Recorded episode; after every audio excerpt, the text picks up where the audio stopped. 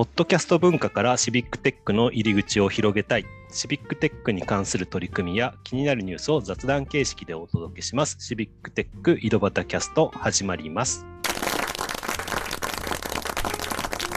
はい。ということで、今夜も岐阜の石井と埼玉の太田と、川崎の又がお届けします。ということで、えー、はいはーいっていう感じでね。そう、あの、今日の話題はですね、久々にですね、ハッカソンっていうのに参加してきたんですよね。私と太田さんでハッカソンに参加してきましたっていう話題なんですけども、えーっと、まずハッカソンっていう言葉が分かんないかもしれないので説明しますと、ハックとマラソンっていうのをかけた造語で、えーまあ、あの決められた時間内に、えー何か開発をして、えーそれをハックっていうのは開発をするっていう意味ですけど、それを、えーサービスとして、えーちょっとリリースしてみようっていう。で、決められた時間っていうのは、まあ、そのハッカソンによって違うんですけど、まあ、今回のハッカソンは1日2日みたいな感じですね。あの今回土日の土ハッカソンですね。うん、だから、えーっと、その期期間内で、えーまあ、なんか開発して、それを提供するっていうような形です。はい。で、どんなハッカソンだったんですか？太田さん。ね今回あの参加したのはこの私たちのウェルビーイングのためのハッカソン2021ってことで、うんうんまあ今回で4回目になるみたいなんですけど、テーマがウェルビーイングですね。来た、ウェルビーイング。はい。なので、まあ、ウェルビーイング全然あのピンとこなかったんですけど、まうんあ、いろいろあの事前にもう1ヶ月も前からいろんなあのセッションとか学習会とかワークショップとかをオンラインで重ねていて、そうですよね。なんとなくね、ウェルビーイング、うん。ウェルビーイングって、はい まあ、例えばなんとなくこういうことなのかなみたいなことをこう頭の中に入れつつ参加して、まあ、そのウェルビーイングをこう表すようなものを作ろうみたいなテーマなんですかね。そうですね。で、ハッカソンの課題としても、その個人だけでなく、まあ、ウェルビーイングっていろんな状態があって、まあ、個人の快楽的なウェルビーイングっていうのもね、当然それはあるんですけど、そうじゃなくて、持続的な、より持続的なウェルビーイングを施行するようなサービスとかうん、プロダクトみたいなのを考えてみてくださいっていうのがお題でしたよね。そうですね。やっぱりもう私たちのっていうことと、ね、突発じゃなくてうん結構持続することっていうのはなんか、うん、ねテーマでしたよね。そうですね。まあ、シビックテックでもこういう持続性、継続性って重要ですけども。うん。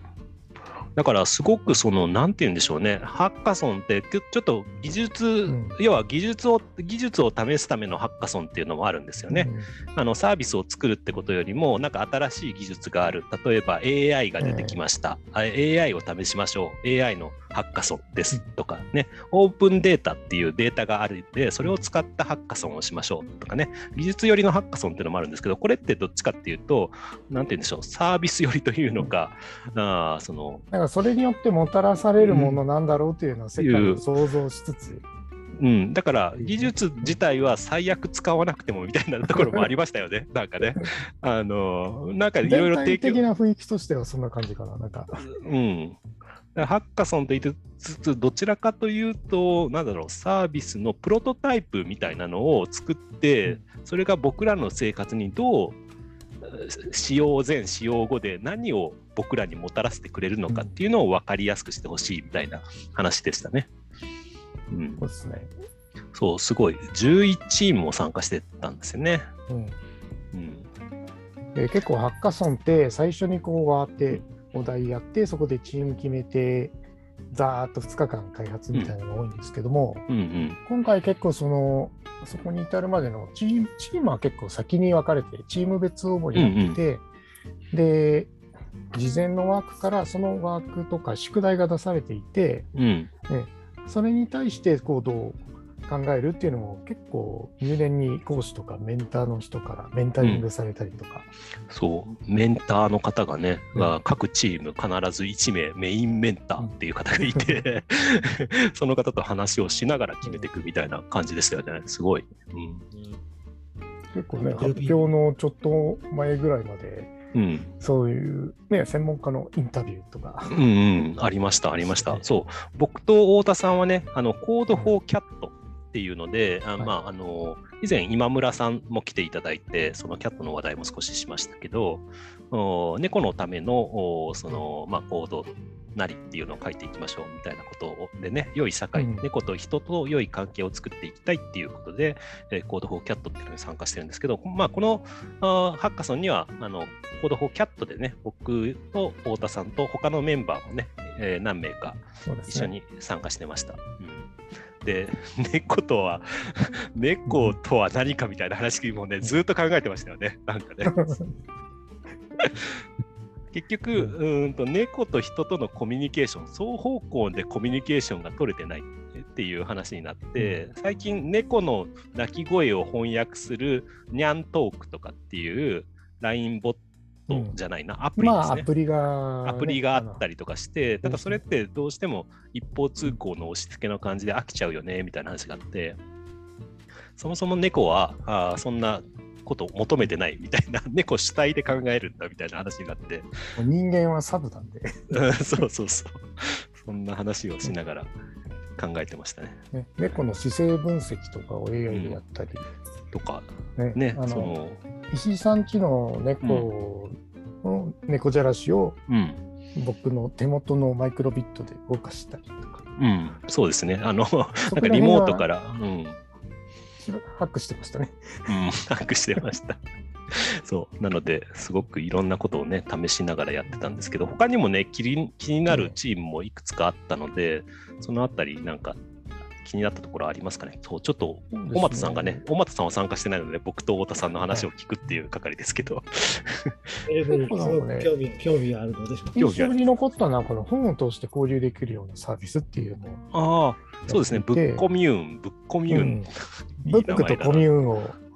かけた。やりつつ、あの、なんですかね、その人にちょっと文章を投稿してもらって、うん、そのテキストを感情分析の API に投げて、うん、で面白いのはそこでリコメンドするんですけども、その感情と反対の書籍っていうのを探してきてリコメンドするっていうサービスでしたね。そうですね。なんか。だからなんか、うん、ぶっ込むって感じの。うん。ぶっ込む。コミューンでしたね。うん、そうだから技術的っていうよりなんかいろいろ考えた結果、うん、感情とは真逆の方がいいとかねそういう結論に至ってそんなサービスをしてたりですとか、あと私が気になったのはあれですねそのえー、っとどこだったかな。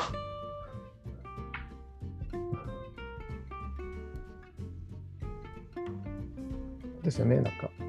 オンラインで感情があって、うん、そうそう。